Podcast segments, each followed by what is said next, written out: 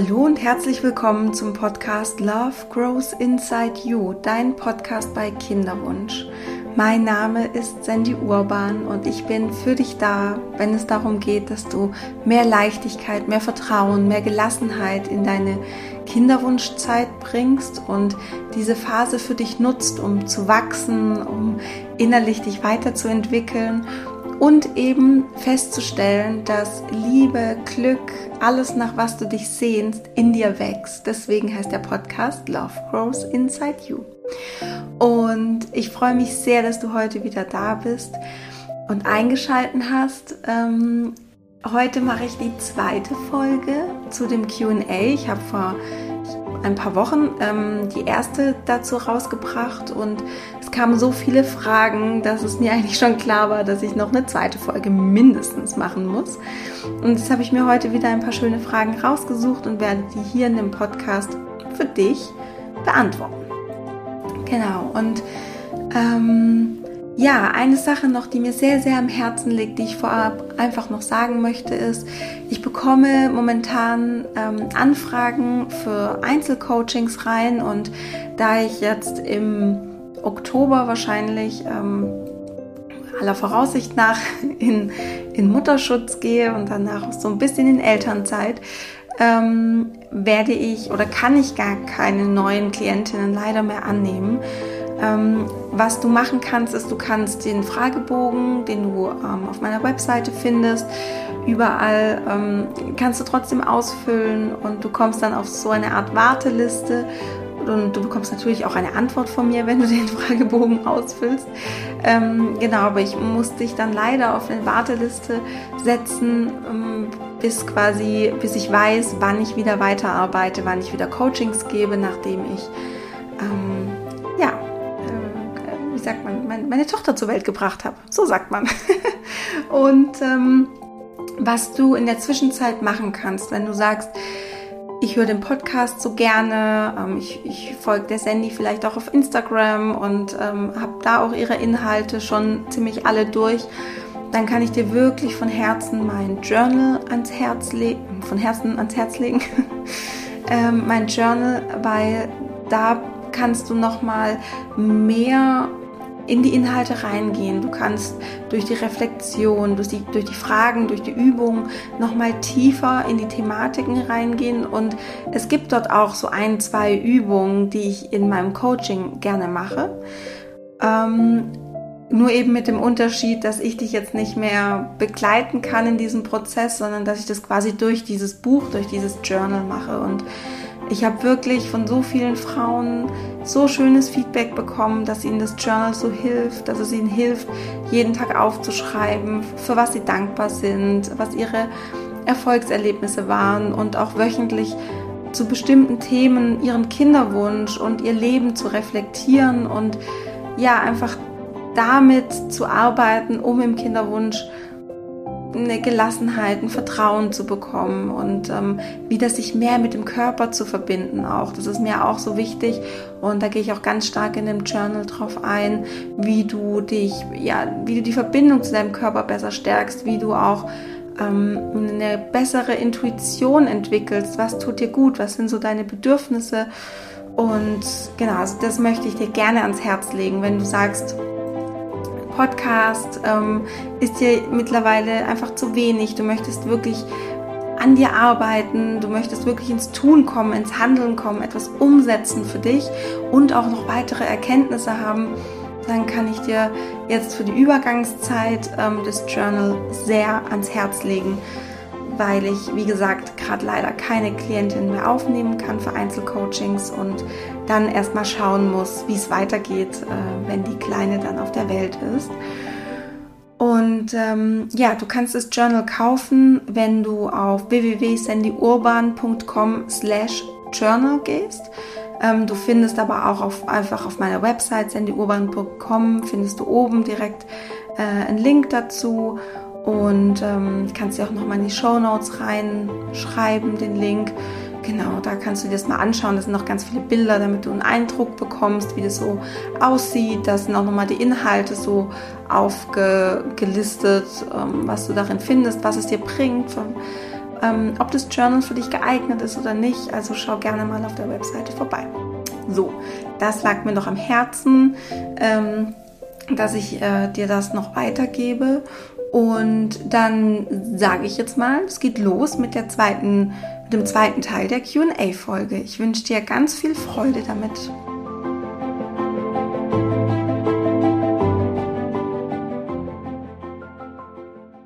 Ja, beginnen möchte ich mit einer Frage, ähm, die lautet, was muss man an den ersten Tagen nach der Befruchtung beachten?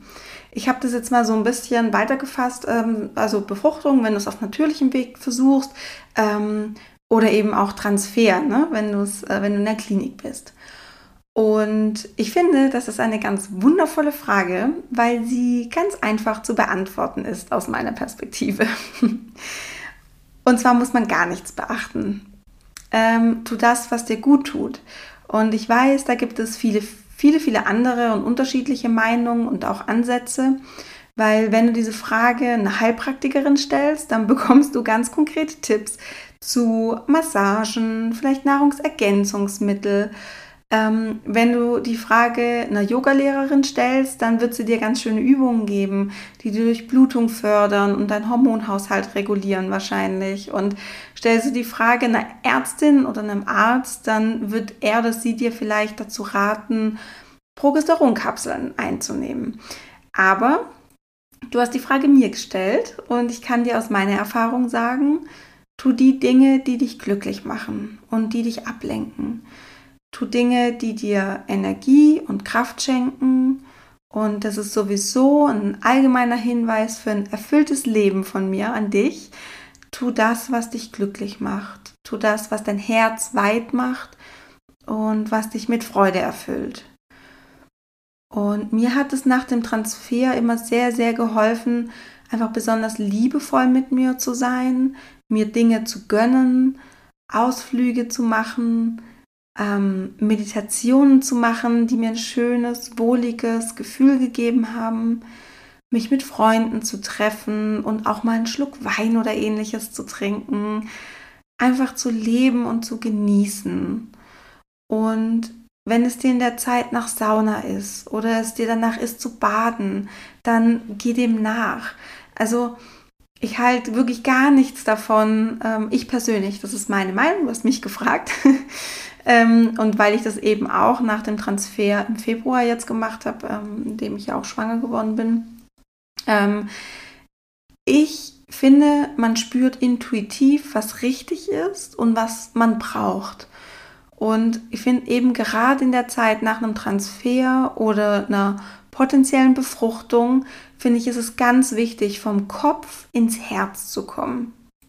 Und versuche nicht, diesen Drang der Kontrolle nachzugeben, der da halt häufig ja nochmal sich vielleicht auch ein Stück weit verstärkt, ähm, weil Kontrolle ist ja so ein Ausdruck von Angst. Du hast Angst, ähm, irgendwas falsch zu machen, du hast Angst, irgendwas nicht zu machen, was es jetzt aber braucht.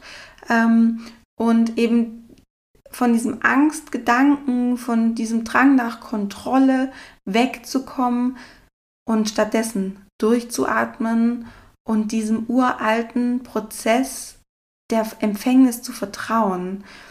Empfängnis, wenn es der passende Zeitpunkt ist, es die gesunde Eizelle ist und das passende Spermium dafür in diesem Zyklus. Und ja, wichtig ist, dass du in der Zeit guter Hoffnung bleibst, dass du nicht verzweifelst, dass du einfach schaust, dass es dir gut geht. Tu alles, damit dein Energiespeicher aufgefüllt ist. Tu alles, damit du gelassen bist, weil ja, es ist, es, es soll doch bitte ein Gefühl da sein, dass ich in dir breit machen darf, so, ein, so eine Art innerer Frieden. Und ohne dich zu sehr auf das, was da eventuell in dir passiert, ähm, zu, dich darauf zu fokussieren, sondern mehr ja wieder ins Herz zu kommen, weil dieses ähm, was kann ich jetzt noch machen, ähm, wie kann ich da jetzt noch ähm, das optimieren, äh, was darf ich nicht tun.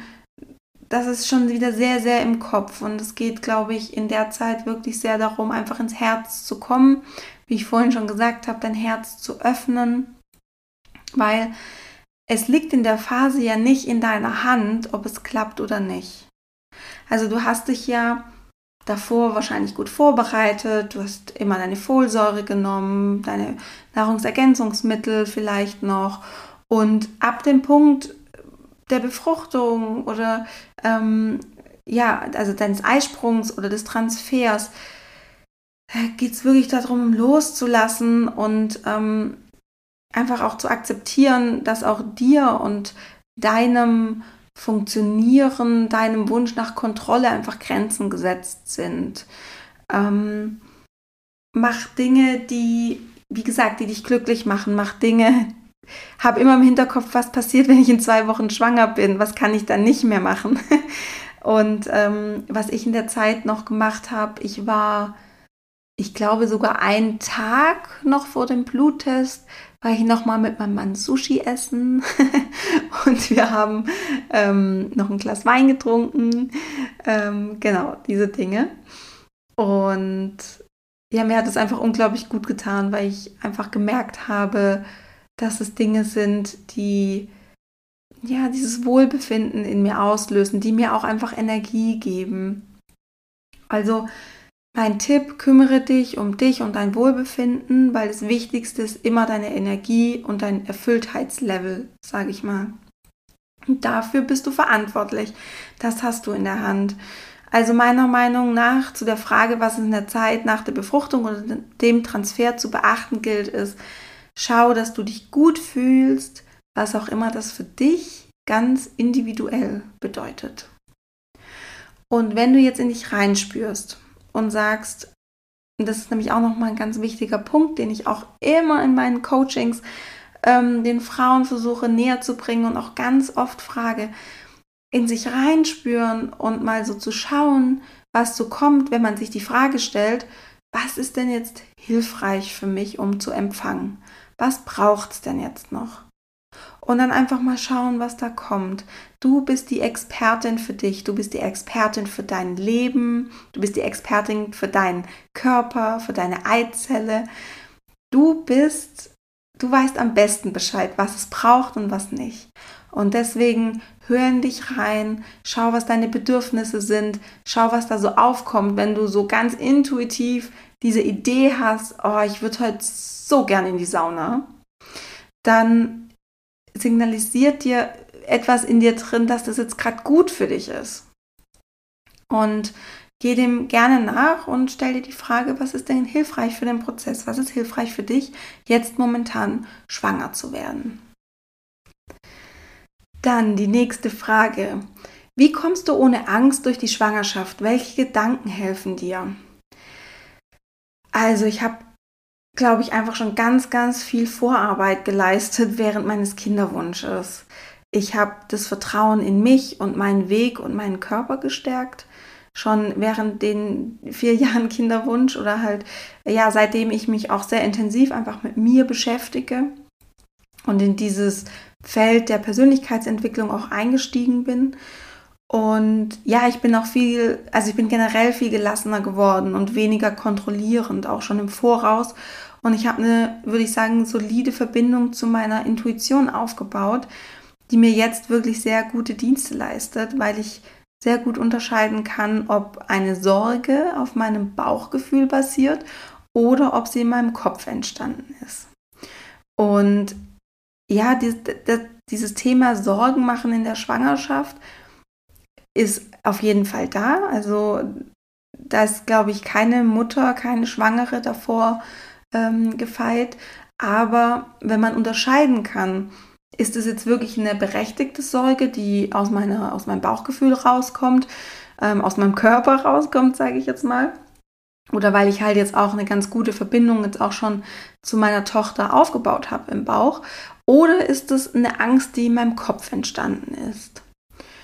Ähm, ja, das ist natürlich ein Prozess gewesen, dass ich auch an diesen Punkt gekommen bin, dass ich jetzt eben sagen kann, ähm, ich bin eigentlich, muss ich wirklich sagen, relativ gelassen in, in meiner Schwangerschaft. Also ich bin natürlich auch im Austausch mit anderen Müttern und ähm, Schwangeren jetzt und da merke ich schon einen Unterschied. Also da merke ich schon, dass ich mich lange Zeit gut darauf vorbereiten konnte, Mama zu werden, schwanger zu werden, mit meinen Themen zu arbeiten, die eben sind zum Beispiel Kontrolle, Ängste, Zwänge, also waren, sage ich jetzt mal.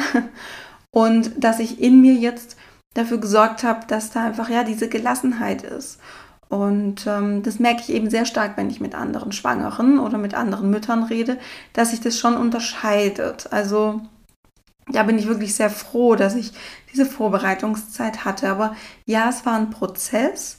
Und zu jedem dieser Themen, die ich jetzt gerade aufgezählt habe, also Vertrauen, weniger Kontrolle, mehr Gelassenheit, Intuition stärken, zu jedem dieser Themen kann ich eine Podcast-Folge aufnehmen, weil es sehr umfassend ist und auch die, der Weg dorthin eben nicht diese, ähm, ich sage jetzt mal, Overnight Solution ist oder so wahnsinnig schnell geht oder ähm, mit einem, mit einem Tipp, mit einem Ratschlag irgendwie ähm, ja, äh, umzusetzen ist, sondern es ist ein Prozess, der braucht Zeit und ähm, meine Coaching-Begleitung, die ich ja mache, die ist ja auf zwölf Wochen ausgelegt.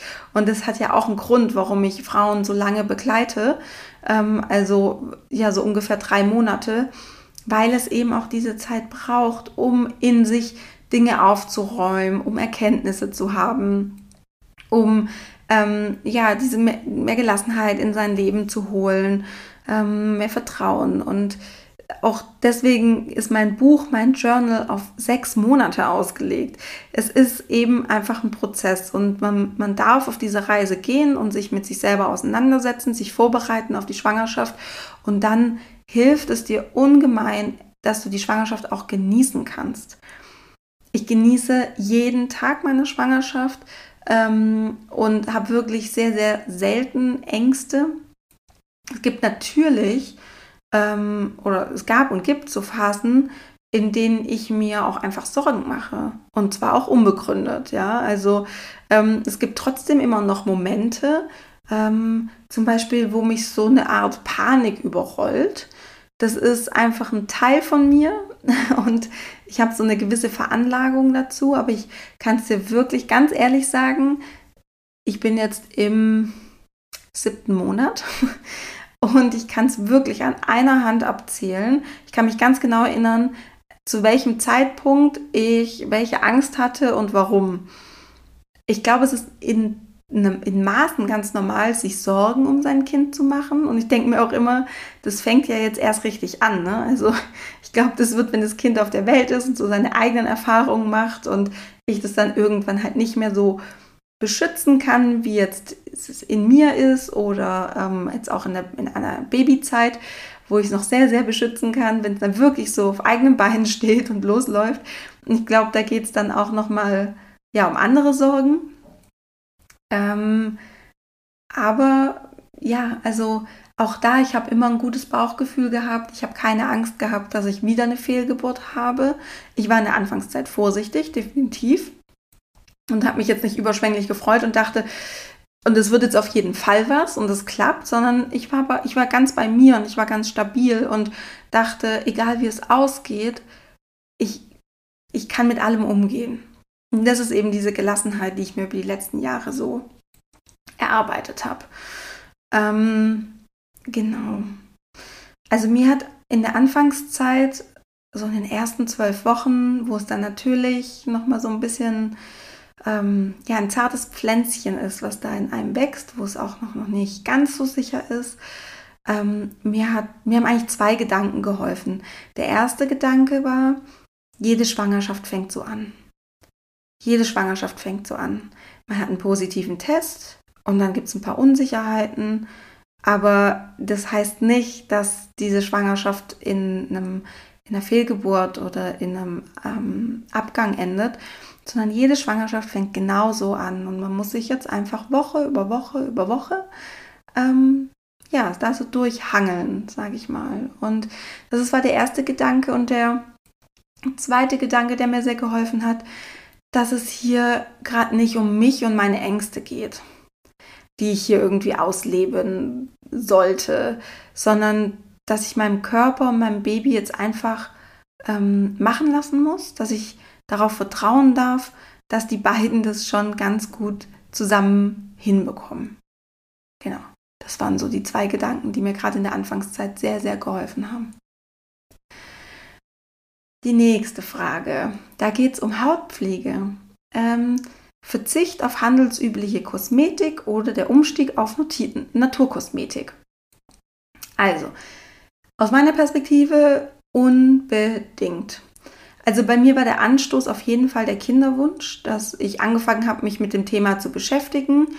Ähm, und auch jetzt in der Schwangerschaft bin ich so, so froh, mich mit dem Thema auseinandergesetzt zu haben weil auch hier gerade in der Schwangerschaft, wo du nochmal die Verantwortung nochmal für, für ein Lebewesen in dir drin hast, ähm, dass ja, man sich da einfach bewusst ist, dass alles, was dir auf die Haut, du dir auf die Haut schmierst oder was quasi ja in Kontakt mit dir kommt, ein Teil von dir wird und auch an dein Kind weitergeleitet wird. Ähm, ich habe mir vor ein paar Jahren ehrlich gesagt noch alles auf die Haut geschmiert, was einfach schöne Marketingversprechen, eine ansprechende Verpackung oder einen tollen Duft hatte zum Beispiel. Ich war auch eine Zeit lang ganz, ganz großer Fan von einer Kosmetikmarke, deren Look and Feel so eine Apothekenmarke nachempfunden war und dachte, naja, die werden ja nur tolle Inhaltsstoffe reinmachen, weil es ist ja so Apotheke und weil sie ja auch damit werben, dass da zum Beispiel Avocado oder Sanddorn etc. drin ist und dachte irgendwie, ja, das wird ja schon gut sein. da muss ich noch ganz kurz sagen, dass einfach ich eben auch weiß durch meine Arbeit, ähm, die ich vor meiner Selbstständigkeit gemacht habe, eben in einem großen Online-Konzern, äh, Online-Handel im ähm, Konsumgüterbereich und auch mit äh, vielen großen Marken zusammengearbeitet habe, mit gro großen Firmen, dass wahnsinnig viel Geld in Marketing gesteckt wird. Also es ist unfassbar, wie viel Geld da reingesteckt wird in Marketing, ähm, um genau sowas zu vermitteln.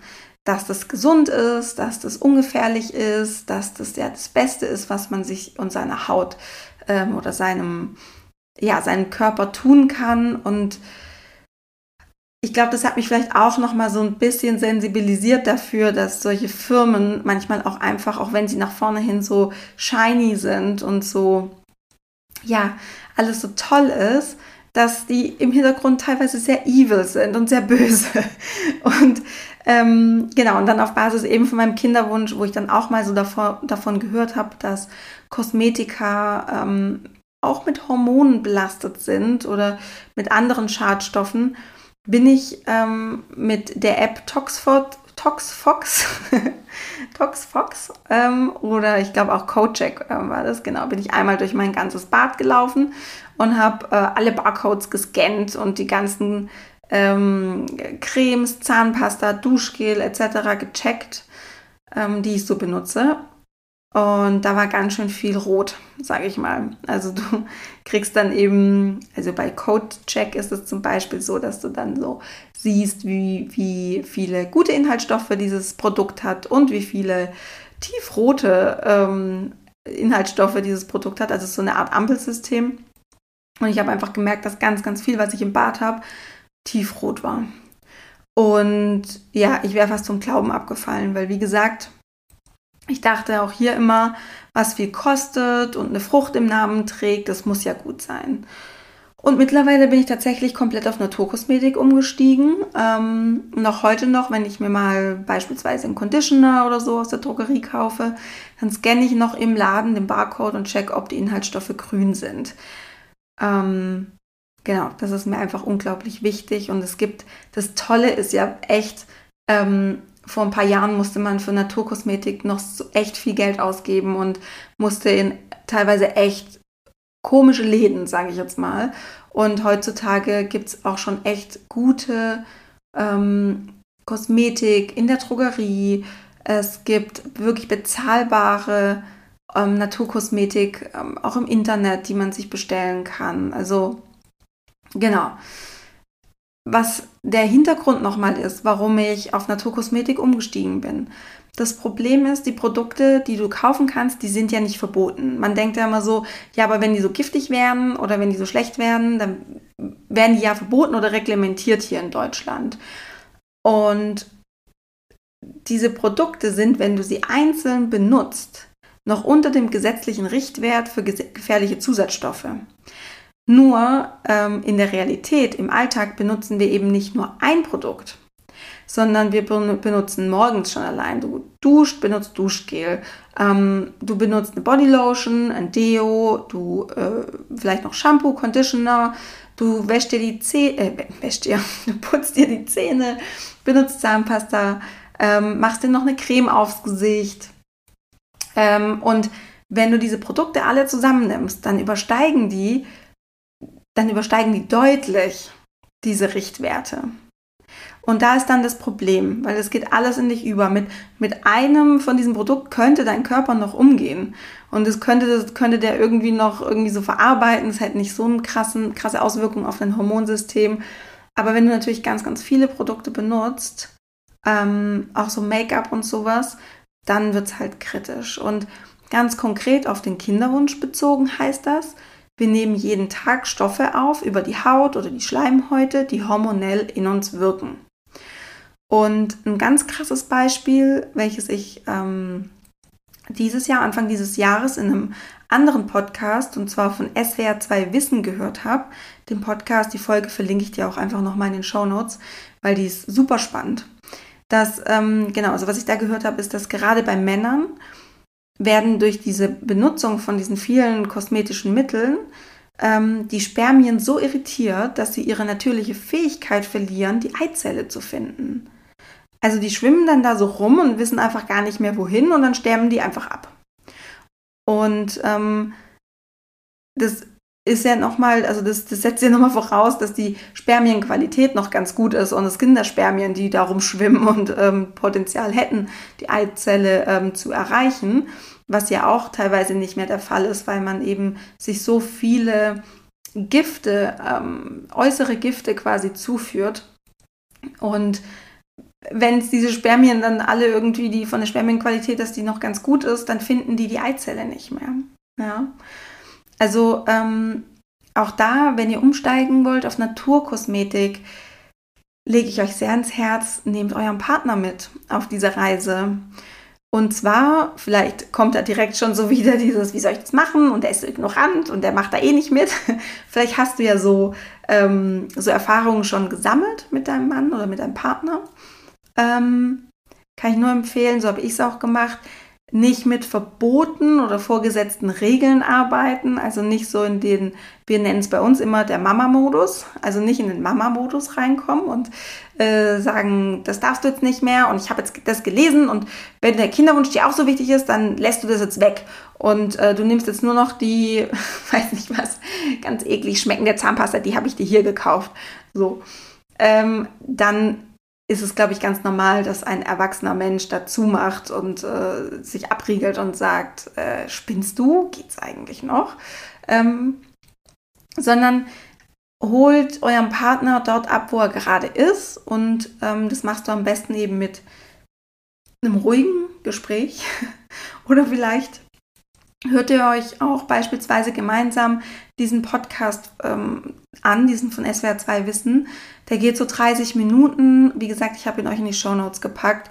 Ähm, genau, ihr findet ihn aber auch über Google, wenn ihr SWR 2 Wissen und Hormone eingebt. Ähm, ja, nehmt ihn da einfach mit auf die Reise von Anfang an. Ähm, damit habe ich die besten Erfahrungen gemacht. Nicht schon selbst ganz, ganz, ganz viel lesen und hören und dann dem Partner so vor ähm, die, wo einfach diese Tatsache stellen, das darf jetzt nicht mehr benutzt werden, sondern wirklich gemeinsam diese Reise machen, Partner einladen, aber auch dann respektieren, wenn er sagt, du, das ist mir gerade zu viel oder es passt gerade nicht rein. Also da immer im, im, im Dialog bleiben, Verständnis zeigen und ähm, den anderen wirklich da abholen, wo er gerade ist mit seinen Bedürfnissen, ähm, die er da gerade hat. Aber am besten ist es eh immer bei sich selber anzufangen, sich an die eigene Nase zu packen und ähm, deswegen hol dir gerne eine App, ähm, dafür, eben ToxFox oder CodeCheck. Das sind jetzt die, die ich benutze, die ich kenne. Geh mal durch dein Bad durch. Und wie gesagt, ich bin komplett umgestiegen auf Naturkosmetik. Und ähm, das ist aber auch nicht nur Öko. Also das muss man ja auch sehen. Ne? Also es gibt auch wirklich, wie gesagt, gute Drogerieprodukte, die, wenn du die scannst, die sind auch komplett grün. Ähm, also, und die riechen auch toll und die haben eine schöne Verpackung. ähm, genau. Aber das kann ich dir echt ans Herz legen, im Kinderwunsch da richtig krass drauf zu achten. Für alle wissenschaftlichen Details nochmal, ähm, genau, der, der Podcast, den ich dir da empfohlen habe. Dann die nächste Frage. Was tun im Pausenzyklus? Das finde ich auch eine schöne Frage, weil ähm, ich finde Pausenzyklen, die haben was ganz Ambivalentes. Ambivalentes. Ähm, zum einen hat es was sehr, es kann einem sehr viel Druck machen. So ein Pausenzyklus kann, man, kann einem sehr viel ähm, Druck machen, dass man so Gedanken hat wie, ähm, ich vergeude Zeit, da kommt Ungeduld auf. Ne? Ähm, und zeitgleich ist ein Pausenzyklus oder mehrere Pausenzyklen wie Urlaub. Ich habe das immer wie Urlaub empfunden. Ich habe ja letztes Jahr dann vom Juni bis dieses Jahr im Februar oder Ende Januar hatten wir ja diese, diese Pause. Und ich fand es total schön, diesen Kinderwunsch mal völlig rauszunehmen. Es ist wirklich wie Urlaub vom Kinderwunsch. Und ich kann es dir nur empfehlen, dich mit anderen Themen zu beschäftigen.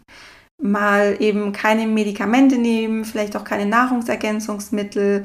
Ähm, gut, Folsäure, das nimmt man ja eigentlich fast schon so nebenher. Ne? Das gehört ja eigentlich fast schon so, so zum, zum Standardrepertoire. Aber auch essen und trinken, was du willst, ohne lästige Hintergedanken. Das wirklich ganz, ganz bewusst zu genießen, diesen Pausenzyklus.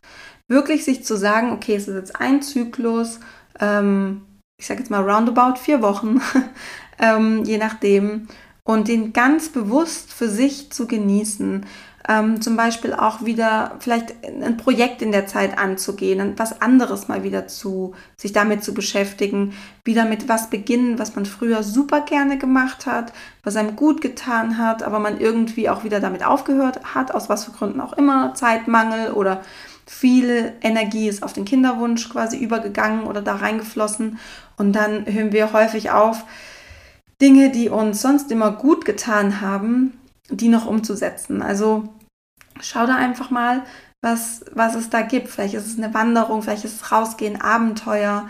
Ähm, vielleicht ist es aber auch was ganz Konkretes. Ich hatte eine Klientin, das fand ich auch so schön. Ähm, die hat einen Webstuhl zu Hause und die hat irgendwie einfach damit aufgehört. Und ich habe sie dann zum Glück ähm, oder gemeinsam haben wir das dann so äh, wieder erarbeitet, dass sie da wieder Motivation dazu hatte und ähm, sowas finde ich zum Beispiel auch so, so toll, wenn du irgendein Hobby hast, wo du sagst, oh, das habe ich schon lange nicht mehr gemacht, dann nutzt den Pausenzyklus dazu, weil hier kannst du deine Energie mal wieder nutzen, ähm, um etwas zu machen, was dich glücklich gemacht hat oder was dich glücklich macht, was du gerne machst, ähm, was dir auch einfach, ja, wieder so, was dich erfüllt. Was du in dem Pausenzyklus, finde ich, auch ganz toll machen kannst, ist einfach mal wieder Sex haben ohne Zyklus-App äh, die du davor oder danach checkst. Also einfach mal wieder, ja, einfach schön entspannten, ungezwungenen, absichtslosen Sex zu haben. Ähm, oder vielleicht doch einfach mal nur im Bett zu liegen und äh, sich zu streicheln oder was auch immer, ohne im Hinterkopf zu haben, macht es jetzt Sinn, miteinander zu schlafen? Vergeuden wir jetzt Spermien? Ähm, ist es jetzt gut? Ist es jetzt nicht gut? Habe ich meine App schon gecheckt, ob ich gerade meinen ähm, Eisprung habe? sondern da einfach auch einfach wieder mehr in den Genuss kommen. Und ja, wenn man in der Kinderwunschbehandlung ist, dann und man hat dann quasi so einen Pausenzyklus oder mehrere, bleibt vielleicht auch finanziell in, der in dieser Pause etwas mehr über und davon könnte man sich auch was Schönes gönnen. Ne? Ähm, das sind jetzt natürlich alles Dinge, die ich auch ähm, aus meiner Erfahrung so ähm, an dich weitergeben kann. Ähm, und auch wenn ich mit Klientinnen spreche, ähm, Erfahrungen, die Sie mir so erzählt haben, was Ihnen ganz gut tut im Pausenzyklus. Ähm, Ja, und wenn man sich entscheidet, eine Pause einzulegen, sei es für einen Zyklus oder auch mal für mehrere Monate, dann macht es wirklich mit ganzem Herzen und steckt entweder ganz klar einen Zeitraum, Zeitraum ab, in dem euer Kinderwunsch mal keine Rolle spielt. Also so bis ähm, Januar diesen Jahres äh, oder sowas. Also so haben wir es gemacht. Das kam jetzt gerade nur in den Kopf. So ähm, bis Januar äh, lassen wir das jetzt mal. So, außer wir haben zwischendrin wirklich das Bedürfnis, nochmal in eine Klinik zu gehen und nochmal einen Versuch, Versuch zu machen, dann machen wir das natürlich. Aber ansonsten bis Januar können wir nochmal eine Pause machen. Sowas bei uns. Ähm, oder ihr ähm, ja, ihr legt euch so regelmäßige Check-in-Gespräche, sage ich mal, fest, in denen ihr nochmal abfragt, wie geht es dem anderen momentan mit dem Kinderwunsch und ihr darüber redet, wann ihr euch vorstellen könntet, dass ihr wieder loslegt. Hm, das kann sehr hilfreich sein, wenn ihr zum Beispiel jetzt gerade noch nicht wisst, okay, ähm, wir starten dann ab Oktober wieder oder sowas, sondern wenn es einfach gerade so ein Gefühl ist, hey, wir brauchen gerade eine Pause, dann legt euch regelmäßige Check-in-Gespräche fest und sagt es auch im Voraus deinem Partner, lass uns eine Pause machen. Ich glaube, eine Pause würde uns gut tun. Und ähm, wir sprechen in vier Wochen nochmal darüber, wie es uns jetzt geht, wie wir weitermachen. So, das nimmt dir vielleicht auch ein bisschen den Druck, dass du dir jetzt wirklich ähm, so eine Deadline geben musst oder so. Genau. Also, was tun Pausenzyklen? Völlig den Kinderwunsch rausnehmen. Im Kopf, im Herz, im Alltag ganz viel machen, was man im Kinderwunsch einfach nicht tun würde oder könnte, weil einem zum Teil auch die Energie fehlt. Dann, nächste Frage. Hast du mir einen SOS-Tipp in einer äh, oder bei einer Kiwu-Krise, bei einer Kinderwunschkrise? Also für mich ist es ganz wichtig, dass du dir in dem Moment klar machst, dass es wirklich gerade nur eine Phase, eine Krise ist. Und auch die vorbeigehen wird. Es ist wirklich nur eine Phase. Wir haben häufig das Gefühl, wenn wir mit Angstzuständen in Kontakt kommen oder in so einer ähm, ja, kriseligen Situation sind, wir denken dann immer, das hält jetzt unser ganzes Leben lang an. Das bleibt jetzt so. Und das stimmt nicht. Es ist wirklich immer nur eine Phase. Wir sagen auch gern, es ist nur eine Phasehase. Genau. Und ähm, wichtig auch, die Gedanken zu beobachten, die damit einhergehen. Weil wenn du merkst, du kommst emotional in so eine Krise, dann kommen auch immer, immer, immer bestimmte Gedanken hoch. Das sind sogar häufig immer die gleichen Gedanken. Und diese Gedanken füttern nämlich nochmal das Gefühl und lassen es stärker werden. Und hier ganz wichtig für dich, das Gedankenkarussell zu stoppen ähm, im nächsten Schritt gerne auch reinspüren, wo nimmst du dieses Gefühl wahr, was du gerade hast. Also wie zeigt sich dieses Gefühl in deinem Körper und wo. Also das Gefühl wahrzunehmen, statt wegzudrücken. Weil häufig wollen wir nämlich so unangenehme Gefühle wie Angst, Verzweiflung, Traurigkeit, Wut etc. Das wollen wir nicht fühlen. Dem wollen wir in unserem Leben keinen Platz einräumen. Ähm, aber die gehören eben auch dazu. Ich sage auch gerne, ein erfülltes Leben heißt nicht, dass wir immer durch die Gegend laufen und uns geht es immer gut, sondern ein erfülltes Leben heißt, wir haben die komplette Klaviatur der Emotionen in unserem Leben und das gibt uns die Fülle. Ähm, also diese Gefühle da sein lassen, nicht wegdrücken, weil diese Gefühle haben immer eine gute, eine positive Absicht für dich. Angst beispielsweise will dich schützen vor Enttäuschung. Verzweiflung will dich dazu anregen, neue Wege zu gehen, neue Perspektiven einzunehmen vielleicht. Bei Traurigkeit ist es häufig so, dass da einfach diese aufgestaute Energie durch Erlebnisse, äh, durch die Erfahrung, ähm, dass diese aufgestaute Energie wieder zum Fließen gebracht werden soll und quasi abtransportiert werden lassen soll ähm, auch hier einfach nochmal im Hinterkopf behalten. Emotionen, ja, Emotion, das ist Energie in Bewegung. Und das heißt, die, diese Traurigkeit, da geht es echt darum, einfach diese Emotionen zum Fließen zu bringen, rauszubringen, sich auszudrücken. Wut will vielleicht, dass du, dass sich etwas ändert ähm, in deinem Leben, ja, dass du dir Wut gibt dir diese Energie, um eine Veränderung auch anzustoßen. Ja, also Wut ist ja nochmal was ja was sehr Treibendes auch. Ja, und nimm die Gefühle immer wahr und nimm sie ernst und versuch auch zu schauen, was ist die positive Absicht des Gefühls für dich. Und dann kommt die Achtsamkeit mit ins Spiel. Ja, also weil Gefühle wahrnehmen, annehmen ist gut. Ähm, die Gefahr dabei besteht dann, dass du anfängst mitzugehen und das darfst du nicht. Und hier ist eben diese Achtsamkeit. Nicht mit den Gefühlen mitgehen, weil das geht nur, wenn du achtsam bist im Umgang mit dir. Das geht nicht husch, husch, husch zwischen Tür und Angel und jetzt habe ich gerade dieses negative Gefühl. Ähm, okay, ich habe es jetzt äh, angenommen und äh, so, weil dann du wirst dich dann in den nächsten zwei, drei Minuten wieder daran, äh, dabei erwischen, wie du wieder Gedanken nachgehst, die dieses Gefühl verstärken. Das ist wie so eine, ja, wie so ein Zirkel oder wie so ein, wie so ein Kreislauf. Also nimm dir, wenn du in der Kivu-Krise bist, nimm dir Zeit, halte inne, richte den Blick nach innen und spüre in dich rein. Und wenn du dich darin übst, ja, dann, das ist wie ein Muskel, den du trainieren kannst, dann gelingt dir das in einer akuten Krise auch immer schneller. Ähm, dass du dich wieder besser ausbalancieren kannst, dass du dich besser regulieren kannst.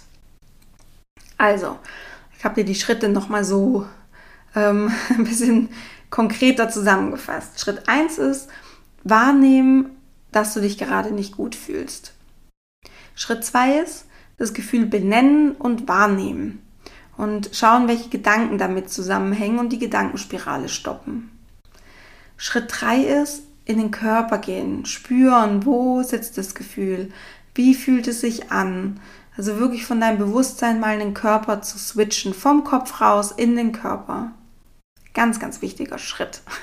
Auch wenn du ähm, Angst hast zum Beispiel, ähm, nicht im Kopf bleiben. Angst entsteht in deinem Kopf ähm, sondern geh in den Körper, schau, wo, wo spürst du das gerade, schau liebevoll hin vor allem. Angst ist nicht dein Gegner, ist nicht dein Feind, sondern Angst will dich schützen, Angst ist für dich. Jedes Gefühl ist immer für dich. Das ist nämlich die perfekte Überleitung zu Schritt 4. Nachdem du eben gespürt hast, wo ist das Gefühl in deinem Körper, schau dir die positive Absicht des Gefühls an und ähm, vielleicht kannst du es auch in einem ganz klaren Satz für dich benennen. Und Schritt 5, atmen. Tiefe Atmung. Der Ausatmen sollte immer länger sein als das Einatmen, gerade in, in so sehr emotional aufwühlenden Situationen. Also ich atme gerne auf vier Zähler ein und dann atme ich auf sechs zähle aus und dann, wenn sich mein Atem schon so langsam ein bisschen verlängert hat, hinten raus, dann auch gern mal so auf acht Zähler ausatmen, weil das beruhigt und reguliert dein komplettes System, dein kompletter Körper. Dein, deinen kompletten Körper so. Und genau, diese fünf Schritte können dir helfen, ganz leicht aus so einer akuten Kivu-Krise mit sehr starken Emotionen rauszukommen. Ja, und dann habe ich hier noch eine, die letzte Frage ähm, für heute. Zyklus-Tracking. Wie? Ovularing oder Armband? Okay. Ähm, ja, das ist ja schon sehr konkret. Ähm, Armband habe ich ja getestet. Ich habe es ja auch schon, glaube ich, in einem einen oder anderen Podcast mal erwähnt. Ähm, ich persönlich bin nicht so der Fan davon gewesen. Zum einen, weil ich auch, ich habe wirklich auch eine allergische Reaktion da, da gehabt, aber da bin ich auch manchmal einfach echt sehr sensibel. Und ähm, was mich daran, daran ein bisschen mehr gestört hat, ist zum einen, ja, dass, die, dass ich dieses Armband irgendwie immer nachts tragen musste. Das fand ich unbequem. Ähm, und ja, da waren so viele Daten einfach auch dabei, die ich für mich gar nicht gebraucht hätte. Also ich brauche zum Beispiel irgendwie keine App, die mir sagt, wie gut ich geschlafen habe, weil ich spüre das, wenn ich aufstehe. Und ähm, ich fand es dann immer zum Beispiel ganz schlimm, wenn, wenn ich eigentlich das Gefühl hatte, ich habe ganz gut geschlafen und ich habe auch tief geschlafen und die App dann so gesagt hat, nö, hast du nicht. und das fand ich immer so ein bisschen, hm, okay, komisch. Ja, und auch die anderen Daten, die da einfach so mit aufgefangen wurden ähm, nachts, die hat es für mich einfach nicht gebraucht. Also ähm, ich persönlich fand das Armband sehr wie soll ich sagen, intensiv in der Benutzung auch gefühlsmäßig intensiv, weil man wird immer wieder dran erinnert, man sieht es immer, man muss es abends anlegen, man muss es morgens auslesen, dann checkt man diese Daten, die einfach ja sehr granular sind und sehr viel. Genau, also für mich war das Armband nichts. Ich weiß aber, dass viele Frauen damit sehr, sehr gut zurechtkommen und ähm, auch gerade wenn du auch so ein Fan bist von so Fitnessarmbändern, die einfach sehr, sehr viel aufzeichnen, dann passt das wahrscheinlich auch ganz gut quasi so in diese Reihe. Genau. Ähm, zum Thema Ovularing, ja, also das glaube ich, wenn du regelmäßig meinen Podcast hörst oder auch auf Instagram mir folgst, dann weißt du, dass ich wirklich Fan davon bin, dass ich den super gern genutzt habe, um meinen Zyklus zu tracken. Das ist echt einfach, der Ring ist einfach in dir drin, ähm, weil du den ja vaginal trägst. Ähm, du spürst ihn null spürst ihn gar nicht, weder beim Sport noch in der Sauna noch ähm, beim Sex. Also du, du spürst ihn einfach nicht. Und wenn es dir danach ist, also wenn es dir danach ist, dann liest du den aus. Das ist nämlich auch nochmal ein Unterschied zu dem Armband und dem Ring, dass das Armband musst du jeden Tag auslesen. Ähm, bei dem Ring ist es so, der speichert einfach auf diesem kleinen ähm, ja, Mini-Computer, sage ich jetzt mal, ganz professionell ähm, speichert er ja die Daten und du kannst den auslesen oder die Daten auslesen, wann es dir passt. Und ähm, das fand ich irgendwie auch immer sehr, sehr schön. Ähm, genau, und der Ovula-Ring, ich meine, er misst, ich sage jetzt in Anführungsstrichen nur die Temperatur, aber mehr brauchst du auch nicht, um deinen Eisprung vorherzusagen. Mehr brauchst du nicht, um Zyklus-Tracking zu machen, um zu schauen, wie lang ist deine zweite Zyklushälfte, wie lang ist deine erste Zyklushälfte und die Temperatur gibt dir wirklich, deine Körpertemperatur gibt dir wirklich ganz, ganz viele Informationen. Ich habe zum Beispiel ja auch wirklich immer gesehen, wann ich viel Stress hatte oder ähm, wann ich nicht so gut geschlafen habe, weil das macht sich einfach in der Temperatur bemerkbar. Und von dem her, also ich, ich, ich mag den Ovularing wirklich sehr und es ist auch ein ganz liebes Team. Und wenn man diesen Ovularing benutzt und man irgendwelche Fragen hat dazu oder gerne eine Beratung möchte, dann ist dieses Team einfach für einen da. Ähm, ich habe die ja auch mal besucht in Leipzig und das war einfach, ja, es ist irgendwie, es war einfach schön dort. Also genau, wenn, wenn ich gefragt werde, Zyklus-Tracking wie Ovularing oder Armband, dann bin ich eher beim Ring. Ähm, was sich zum Beispiel auch da zeigt, dass ich, ja, es ist einfach entspannt für dich, deinen Zyklus zu tracken und ähm, ich möchte dir auch die Möglichkeit geben, dass du den dann vielleicht auch ein bisschen günstiger bekommst. Ähm, deswegen hast du auch in den Show Notes ähm, einen Link bzw. einen Rabattcode und damit kannst du, kriegst du 5% Rabatt, wenn du dir diesen Ring bestellst. Genau. Und ja, das war jetzt äh, fürs erste Mal die letzte Frage zu dieser Podcast-Folge heute.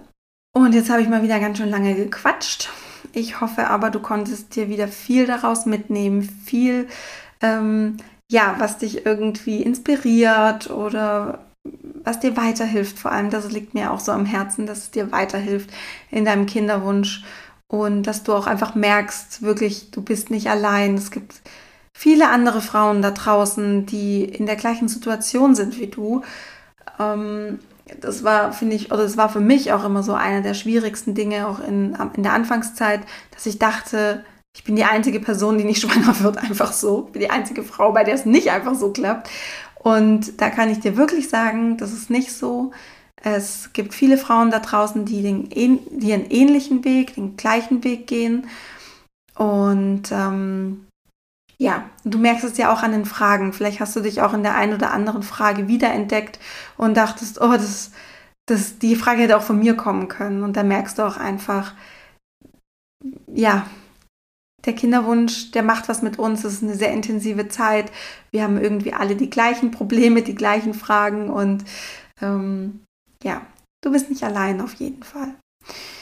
Ich möchte dir jetzt ja einen, einen wunderschönen Tag wünschen ähm, oder einen, einen, schönen Abend und ähm, fand es total schön, dass du wieder zugehört hast und freue mich, wenn du nächste Woche mit dabei bist Und ich freue mich noch viel, viel mehr, wenn du mir eine Nachricht schreibst auf Instagram oder per E-Mail ähm, und mir einfach sagst, ob dir die Folge geholfen hat, was dir daraus geholfen hat, ob du noch weitere Fragen hast ähm, und mir einfach ein Feedback gibst, ja, wie das so für dich ist, den Podcast auch zu hören, würde ich mich auf jeden Fall sehr, sehr freuen. Ähm, ja, das war's. Das war die Podcast-Folge, die zweite Folge QA. Und denk dran, Love grows inside you. Alles Liebe, deine Sandy.